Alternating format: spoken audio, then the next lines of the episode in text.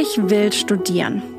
Diese Entscheidung fühlt sich nach Freiheit an, nach Abenteuer, nach Zukunft und Erwachsensein, nach wohldosierter Eigenverantwortung und nach, ich habe jetzt gerade, vielleicht zum ersten Mal überhaupt, ganz allein für mich entschieden, wie meine Zukunft eigentlich aussehen soll. Rosig natürlich und aufregend auch. Nach dieser Entscheidung fühlt sich das Leben ein bisschen so an, als stünde man am Anfang eines spannenden Roadtrips. Man weiß noch nicht so richtig, wo es lang geht und wo man ankommt, wen man trifft und was man dabei eigentlich lernt über sich und andere und die Welt. Aber fest steht, das wird eine gute Zeit. Eine richtig gute. Und dann kommen die Fragen.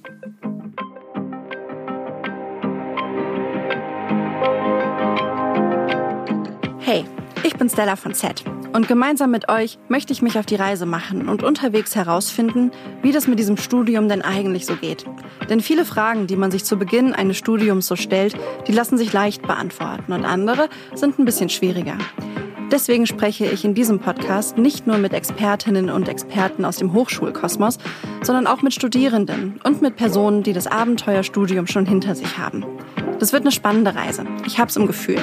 Los geht's. Ich weiß noch, wie das bei mir war. Ich wusste, ich möchte studieren. Und ich wusste ungefähr auch, was und wo. Aber ob die meisten schon einen genauen Plan hatten? Ich habe mal nachgefragt, wie das so bei meinen Freundinnen war. Gerade sitzen wir gemeinsam im Park und sprechen über unsere Uni-Zeit. Wir haben aber alle gesagt, an der Fachhochschule ist das so verschult und ich bin überhaupt nicht gerne zur Schule gegangen und dachte, dann ist es ja erst recht nichts für mich. Deswegen bin ich dann an die Uni gegangen und habe dort in Münster Kommunikationswissenschaften studiert. Und bei mir war es wiederum anders. Mir wurde immer gesagt, an der Uni ist alles so theoretisch. Ich habe mich gezielt auf Fachhochschulen beworben, weil ich eben nicht an der Uni studieren wollte und da so untergehen unter diesen ganzen Studierenden. Ich habe vorher eine Ausbildung bei der Stadt gemacht und habe mich dann dafür entschieden, dass mir das nicht reicht und dass ich gerne mehr machen möchte und habe in der Zeit in der freien Wirtschaft ein Praktikum gemacht wo ich dann den ersten Kontakt zum Marketing hatte. Und dann wusste ich, ich möchte Marketing studieren. Und entsprechend habe ich mich dann umgeschaut und deswegen habe ich mich für eine niederländische FH entschieden. Okay, die wussten also ziemlich genau, was sie wollten und warum. Und offensichtlich muss man sich nicht nur fragen, was man studieren will, sondern auch wie. Denn wer in Deutschland studieren möchte, kann das an einer Universität oder an einer Fachhochschule machen. Und dann gibt es dann noch die Kunst-, Film- und Musikhochschulen. Schauen wir uns das doch einmal genauer an. Die Universitäten sind die Klassiker unter den Hochschulen. Wer schon zu Beginn des Studiums weiß, dass er oder sie gerne in die Forschung gehen möchte, der ist bei einer Uni richtig gut aufgehoben. Bei einer Universität steht die theoretische Auseinandersetzung mit den Wissenschaften an oberster Stelle und die Lehre in den Vorlesungen und Seminaren ist stark forschungsorientiert. Studierende können aber auch an einer Universität erste Praxiserfahrungen sammeln, zum Beispiel in den Pflichtpraktika. Und manche Studiengänge an Universitäten sind so beliebt, dass es im Hörsaal auch schon mal eng werden kann. Ein Studium an einer Uni erfordert ein hohes Maß an Eigenverantwortung, denn kaum etwas ist vorgeschrieben und das ist wohl Fluch und Segen zugleich. Studierende wählen ihre Schwerpunkte aus und bauen sich aus den Seminaren und Vorlesungen ihren eigenen Stundenplan zurecht. Anwesenheitspflicht, die gibt es selten. Dazu sind die Fachhochschulen wesentlich berufsbezogener und praktischer, eben angewandter. Und während bei den Universitäten oftmals die Theorie im Vordergrund steht, spielt bei Fachhochschulen die Praxis eine mindestens genauso große Rolle. Das spiegelt sich auch im Lehrpersonal wider. Dozentinnen und Dozenten an einer Fachhochschule müssen mindestens fünf Jahre praktische Berufserfahrung vorweisen können, bevor sie unterrichten dürfen. An Fachhochschulen sind die Studiengänge oft kleiner und es gibt eine engmaschigere Betreuung der Studierenden. Und dann gibt es da auch noch die Kunst-, Film- und Musikhochschulen und Akademien. Die machen oft ihr eigenes Ding. Es gibt Studiengänge, die mit Diplom, Bachelor und Master abschließen.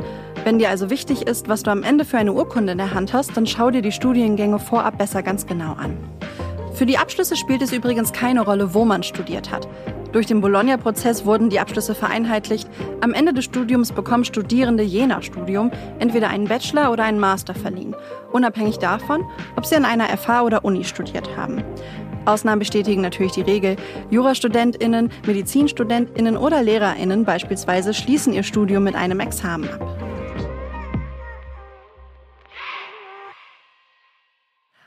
Okay, wer studieren will, muss sich also entscheiden. Fachhochschule oder Uni. Und zusätzlich muss man ja auch noch herausfinden, ob man Vollzeit, Teilzeit oder berufsbegleitend studieren will.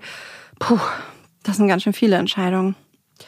Laut dem Statistischen Bundesamt gab es im Wintersemester 2018-2019 in Deutschland insgesamt 426 Hochschulen. 106 davon in privater und die restlichen 320 in staatlicher Trägerschaft. In meinem Freundeskreis haben die meisten an einer öffentlichen Uni studiert. Dabei bekommen auch die Privaten immer mehr Zulauf. Im Jahr 2019 waren über 244.000 Studierende an einer privaten Hochschule eingeschrieben. Damit hat sich die Zahl in fast zehn Jahren mehr als verdoppelt. 8,5 Prozent aller StudentInnen studieren privat. Grundsätzlich muss man aber sagen, dass natürlich eine private Hochschule genauso organisiert ist wie eine staatliche, dass sie eben nur anders finanziert ist. Das ist Frau Professor Dr. Anne Dreier. Sie ist Direktorin der Fachhochschule des Mittelstands in Bielefeld, einer privaten Hochschule, und stellvertretende Vorstandsvorsitzende im Verband der privaten Hochschulen. Private Hochschule? Für mich hat sich das immer nach Wirtschaft und Business School und auch ein bisschen elitär angefühlt. Aber das ist doch ein Klischee, oder? Ich frag mal nach. Frau Dreier, wer studiert denn eigentlich an privaten Hochschulen? Wir haben eine sehr, sehr breite Zielgruppe heute, die wir ansprechen mit den privaten Hochschulen.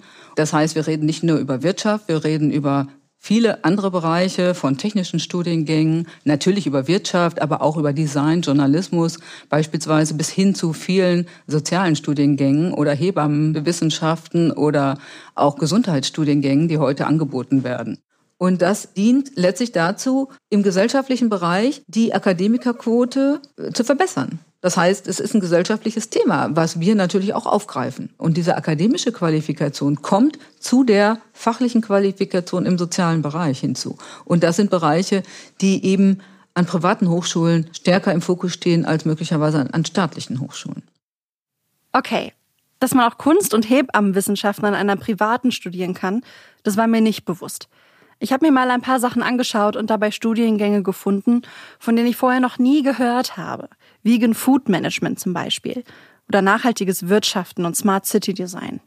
Gleichzeitig frage ich mich, habe nur ich diese Vorurteile im Kopf? Liegt es an mir?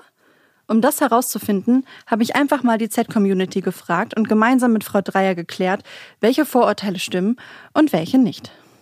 Frau Dreier, das wohl am häufigsten genannte Vorurteil zu privaten Hochschulen betrifft das Thema Finanzierung. Viele glauben, dass ein Studium an einer privaten Uni einfach nicht bezahlbar ist. Stimmt das?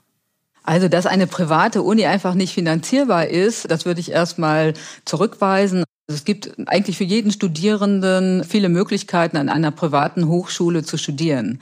Also private Hochschulen heute haben ja sehr unterschiedliche Zielgruppen. Wir haben natürlich die klassischen Vollzeitstudierenden, wir haben aber auch viele berufsbegleitende Studierende und das Fernstudium ist natürlich auch ein großes Thema an allen privaten Hochschulen. Und die Zielgruppen finanzieren sich natürlich auch ganz unterschiedlich. Im Vollzeitbereich geht es natürlich oftmals über Nebenjobs, über Förderungen. Es gibt natürlich alle möglichen Stipendienmöglichkeiten, entweder vom Staat, von Stiftungen oder auch natürlich von vielen privaten Hochschulen. Und das Teilzeitstudium wird oftmals natürlich auch über einen Arbeitgeber mitfinanziert oder das eigene Gehalt spielt eine große Rolle, aus der man dann eben die Investition in Bildung, in Studienangebote auch finanzieren möchte. Also wir haben eigentlich die Erfahrung gemacht, dass die Investition in Bildung sich auf jeden Fall rechnet. Wir haben beispielsweise Übergangsquoten, die wir regelmäßig erheben und 96 Prozent der FM-Absolventen sind einen Monat nach ihrem Abschluss im Job. Und das wird bei anderen privaten Hochschulen auch nicht viel anders sein. Viele glauben immer noch, dass man den Abschluss an einer privaten Hochschule geschenkt bekäme, gute Noten inklusive. Ist das richtig? Man kann sich keinen Abschluss kaufen, um es mal ganz klar zuzuspitzen, sondern die Notengebung an der privaten Hochschule ist genauso identisch mit allen anderen staatlichen Hochschulen, weil die rechtlichen Rahmenbedingungen natürlich für alle Hochschulen in Deutschland gleich sind. Das gilt für die Prüfungsordnung, das gilt für die Abschlüsse und das gilt natürlich für alle Prüfungen, die letztlich dann zu einem Abschluss an einer privaten oder auch an einer staatlichen Hochschule führen. Dass viele Studierende an einer privaten Uni einen guten Abschluss bekommen, liegt laut Frau Dreier eher an den Studienbedingungen. Mit den Studiengebühren zahlt man natürlich an privaten Hochschulen das ganze Umfeld. Das heißt die individuelle Betreuung durch die Professoren, eine sehr gute Ausstattung, kleine Studiengruppen. Die privaten Hochschulen haben oftmals eine sehr gute Organisation, damit verbunden einen Abschluss in der Regelstudienzeit, geringe Abbruchquoten und natürlich enger Kontakt zur Praxis. Was sagen Sie zu folgendem Kommentar aus unserer Community? An einer privaten Hochschule gibt es keine Menschen mit verschiedener sozialer Herkunft und insgesamt sieht es mit Diversität auch eher mau aus. An privaten Hochschulen studieren nur Schnösel. Das ist ein großes Vorurteil. Private Hochschulen decken heute einen sehr großen Bereich ab und sind daher eben auch auf die gesamten gesellschaftlichen Anforderungen wie Diversität oder auch Akademisierung von verschiedenen Feldern im sozialen Bereich oder im Gesundheitsbereich eingestellt und haben da in den letzten Jahren sehr viele innovative Studiengänge entwickelt, die eben auch nachgefragt werden. Und wir haben auch viele, viele Studierende, die aus dem internationalen Umfeld an die privaten Hochschulen in Deutschland kommen, so dass wir divers aufgestellt sind und eben auch sehr unterschiedliche soziale Herkünfte mit akademischen Abschlüssen qualifizieren können. Also von Schnöseln keine Spur? Nein, jeder, der mal durch eine private Hochschule geht, wird sehen, dass sie ganz anders ausgerichtet ist, als man das vielleicht im Kopf hat. Also wir haben hier sehr viele Studierende, die eben einen akademischen Abschluss möchten und ganz, ganz weit von Schnöseln entfernt sind. Ein Vorteil habe ich noch, dann bin ich aber auch fertig. Unsere Community glaubt offensichtlich, ein Abschluss einer privaten Hochschule würde gar nicht anerkannt werden. Stimmt das etwa? Alle privaten Hochschulen sind natürlich staatlich genehmigt und alle Studiengänge, die dort angeboten werden, müssen akkreditiert sein. Eine Akkreditierung muss man sich vielleicht vorstellen. Im Kfz-Bereich kennt man den TÜV. Das heißt, alle Studiengänge müssen gewissen formalen, inhaltlichen, didaktischen, methodischen Kriterien entsprechen und alle Studiengänge, die an privaten Hochschulen angeboten werden, sind akkreditiert. Das heißt, die Studiengänge an privaten Hochschulen sind genauso wie bei staatlichen Hochschulen national und international anerkannt und natürlich auch anschlussfähig. Und sind jetzt alle Fragen geklärt? Naja, denn wenn man sich einmal für ein Studium entschieden hat, dann geht doch die Reise erst so richtig los. Dann gilt es Koffer packen und rein ins Abenteuer. Viele Studierende ziehen zum Studium in die erste eigene Wohnung oder WG, waschen vielleicht zum ersten Mal die eigene Wäsche und müssen sich um Einkauf und Haushalt in der Regel alleine kümmern. Ich weiß noch, wie mich das am Anfang echt überfordert hat. Ich glaube nicht, dass ich damit allein war, sondern eher, dass es vielen Studierenden so ging. Oder? Ja, die kommen ja in eine ganz neue Welt. Aus der Schule in die Freiheit des Studiums. Das ist Karin Reuschenbach-Coutinho. Sie leitet den Career Service der Frankfurt School of Finance and Management. Seit über 20 Jahren arbeitet sie in dem Bereich. Das ist eine ganz schön lange Zeit. Ich habe sie gefragt, wo es bei Studierenden zu Beginn des Studiums oft noch hakt. Das, was wir so erleben, die wollen alles möglichst auf einmal machen. Die geben sich viel zu wenig Zeit, um überhaupt mal die Herausforderung Studium anzunehmen. Es bedarf einer größeren Selbstständigkeit jetzt als Student. In der Schule ist es der geregelte Schulbetrieb und obwohl wir natürlich Strukturen haben, muss man sich doch dran gewöhnen. Man muss sich aber auch selber informieren und selbstständig werden. Das ist ein großer Unterschied. Und es sind auch viele Studierende, die das erste Mal von zu Hause weg sind. Das darf man nicht vergessen. Da muss man sich halt auch dran gewöhnen. Und dann hört man schon mal, hm, ich habe ja gar keine Zeit für meine Wäsche oder äh, um mir selber was zu kochen. Da bleibt ja nur der Sonntag, weil das ein anstrengendes Studium ist. Also man muss halt ein anderes, neues, gutes Zeitmanagement sich aneignen. Frau Reuschenbach-Coutinho erklärt mir auch, dass es eigentlich für jede Frage, die sich Studierende so stellen, eine Anlaufstelle gibt. An den Hochschulen gibt es schon eine Reihe von Abteilungen, die sich mit den zahlreichen Fragen beschäftigen, die Studierende haben, die zum ersten Mal an eine Hochschule kommen. Und das kann man einmal unter Student Services bezeichnen. Das hat mit studentischem Wohnen zu tun, mit Visumsangelegenheit für internationale Studierende. Dann kommt noch die Studienbetreuung dazu, die ihre Studierenden genau kennt. Es gibt studentische Initiativen, das sind ältere Studenten, die auch den Jüngeren das Onboarding an der Hochschule erleichtern und mit Antworten zu den zahlreichen Fragen zur Verfügung stehen. Ja, und letztendlich gibt es natürlich auch die Career Services, die für alle Fragen zum Jobeinstieg da sind, die Studierende auf die Arbeitswelt vorbereiten mit unterschiedlichen Formaten. Und an den Professoren und an dem Prüfungsamt kommt man an der Hochschule auch nicht vorbei. Und die Professoren, die sind auch immer für Fragen der Studierenden offen. Als ich studiert habe, das ist mittlerweile schon ein bisschen her, da war ich die Erste in meiner Familie. Ich hatte viele Fragen und manchmal habe ich mich auch einfach nicht getraut, sie zu stellen. Es hat sich für mich oft so angefühlt, als wüssten alle genau, wie das geht. Credits sammeln, ein Auslandssemester beantragen, eine Hausarbeit schreiben. Das ist natürlich Quatsch. Denn inzwischen weiß ich, dass es sehr vielen genau wie mir ging und dass sie auch noch nicht so genau wussten, wie das mit dem Studium eigentlich so funktioniert. Auch Frau Reuschenbach-Coutinho hat mir gesagt, dass sich die Fragen der Studierenden oftmals ähneln. Vielleicht sollten wir so alle viel öfter auch mal über unsere Ängste, Unsicherheiten und Fragezeichen sprechen, oder? Und muss das überhaupt alles immer so negativ sein?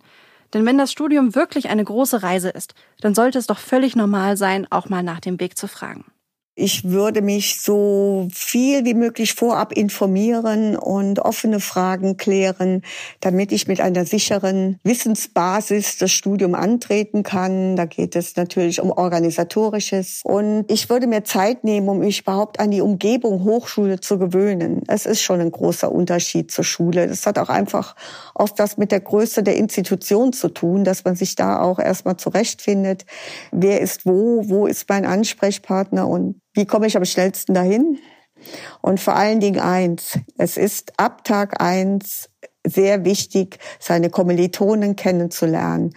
Denn als Student, und das erinnere ich sogar noch heute, gibt es immer jemand, der etwas mehr weiß, was du nicht weißt. Und das ist oft sehr hilfreich gewesen, die Leute kennenlernen und sich austauschen.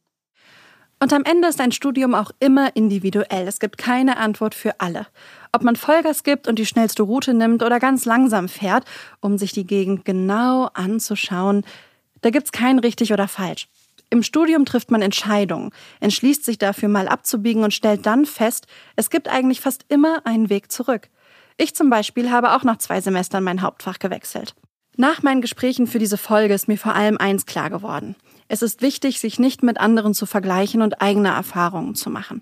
Meine Freundinnen wussten offensichtlich ziemlich genau, was sie wollten. Aber es ist auch okay, sich erst einmal auf den Weg zu machen. Dazu gehört auch, Vorurteile, die man irgendwann einmal gehört hat, nicht so viel Glauben zu schenken. Vielleicht gefällt es dir zum Beispiel auf einer privaten Hochschule richtig gut, obwohl jemand, den du kennst, andere Erfahrungen gemacht hat. Und das betrifft auch Vorurteile, die es an staatlichen Hochschulen gibt. Ich habe auch Germanistik studiert und bin keine Taxifahrerin geworden. Ich habe nicht mal einen Führerschein. Studium ist ein ganz neuer Lebensabschnitt. Ich kann nur jedem sagen, freuen Sie sich darauf. Es ist interessant, es macht Spaß, man wird viel selbstständiger, man sammelt natürlich auch Wissen an. Man erobert sich die Welt. Die Welt, die jetzt vor einem liegt, die kann man sich einer ganz großen Komplexität erschließen. Sie treffen neue Leute, sie treffen Leute aus anderen Kulturen. Es ist wirklich ein Abschnitt, der einen sein Leben lang prägt und äh, den sollte man sehr intensiv leben. Das war die erste Folge von Einschreiben bitte, dem Podcast rund ums Thema Studium von Z, präsentiert vom Verband der privaten Hochschulen. Unsere Reise geht weiter. Wir haben den Anfang geschafft und jetzt wollen wir herausfinden, wie sich das mittendrin eigentlich anfühlt. Dafür spreche ich in der nächsten Folge mit zwei Studierenden darüber, was im Studium wirklich wichtig ist, wie sie in ihren neuen Alltag gefunden haben und natürlich auch noch über ganz viel mehr. Und bis dahin, gute Fahrt.